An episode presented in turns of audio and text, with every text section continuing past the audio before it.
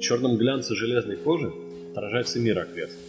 Тонну свежего антрацита можешь запросто проглотить. Гулко ноют твои колеса. Невозможно стоять на месте. Не для станции и полустанка, предназначен локомотив.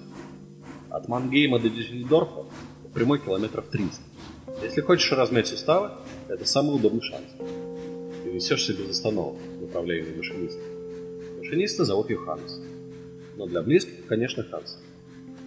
Он не то чтобы так уж нужен, не играет особой роли. Без него бы, наверное, было интереснее во сто крат. Вот бы мчаться себе часами, игнорируя все перроны. Жаль, что глупые пассажиры тут же схватятся за стоп-кран. Прочь! От вечной вокзальной давки, разговоров пустопорожних, чемоданов, плевков, тележек, документов и папирос. В жарком сердце пылает уголь, мерно ходят тугие поршни. Мир, катящийся под колеса, бесконечен и очень прост. В кабине кипит сражение. Ханс ворочает рычагами. Слишком быстро на горизонте появляется Дюссельдорф. Зубы стиснутые до боли. Пот, стекающий ручейками.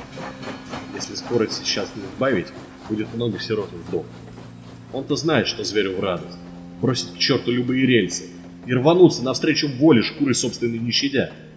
Хансу даже подумать страшно, что случится с составом веса. Подопечный его помчится по проспекту на площади проклятого машиниста, огрызаясь белесым паром, и вползаешь на брюхе в горы, как положено, точно в сток. Спускаются из вагонов одиночками и по парам полусонные пассажиры, возвращенные в свой мирок. В этот гомон, глубин вокзала, городской ежедневный хаос.